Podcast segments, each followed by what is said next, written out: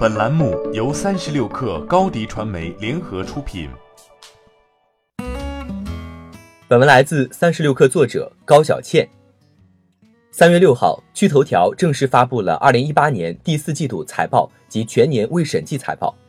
趣头条二零一八年全年营收三十点二亿元，同比增长百分之四百八十四点五；第四季度营收达到十三点三亿元，同比增长百分之四百二十六点一。超过此前业绩指引的高端十二点五亿元，净亏损为三点九八亿元，上一年同期为五千四百六十万元，净亏损率为百分之三十，上一年同期为百分之二十一点七。非美国通用会计准则下，净亏损为三点六六七亿元，上一年同期为五千二百四十万元，净亏损率为百分之二十七点六，上一年同期为百分之二十点八。用户数据方面。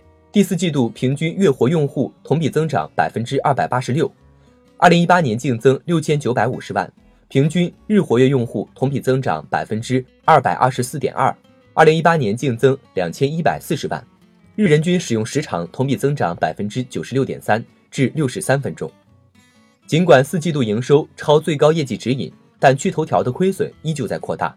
受此影响，趣头条盘后股价跌百分之十四点一九。市值约为四十四亿美元。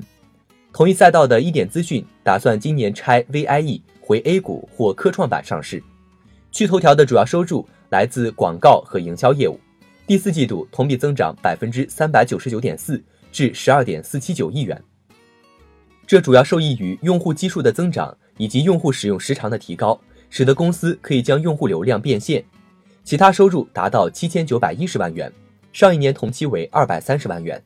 这一部分收入主要来自在线营销服务，收入的增长主要受益于广告平台的规模效应等。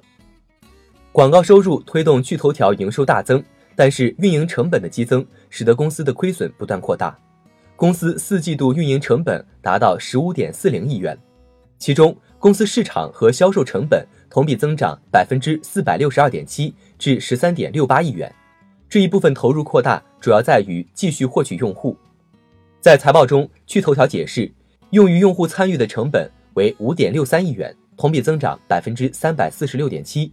这部分花费主要是为了扩大用户基数，每位用户每天的平均参与成本在下降，四季度环比下降百分之十九点四至零点二零元。截至二零一八年十二月三十一号，公司的现金、现金等价物和短期投资收入为二十三点零二亿元。对于下一季度的营收预期。公司却有所下调。趣头条创始人谭思亮曾表示，公司会将百分之八十的主要精力花在主 APP 上，剩余的百分之二十用于创新产品。米读可以视为公司打造产品矩阵上的重要尝试。据三十六氪了解，如今米读已经被划归为百分之八十的精力投入队列中。趣头条创始人谭思亮说：“我们不会止步于趣头条和米读，创新是我们的基因。”是我们增长的核心驱动力。我们打算同样以创新的方式进入新的市场，可以理解为，目前趣头条正在尝试建立一套持续生产新产品的机制和能力，从而快速复制第二个甚至第三个趣头条。欢迎添加小课微信，微信 ID 是 s u p e r 三六 k 二 super 三十六课，加入我们的课友群。一起交流成长吧！高迪传媒，我们制造影响力。商务合作，请关注公众号“高迪传媒”。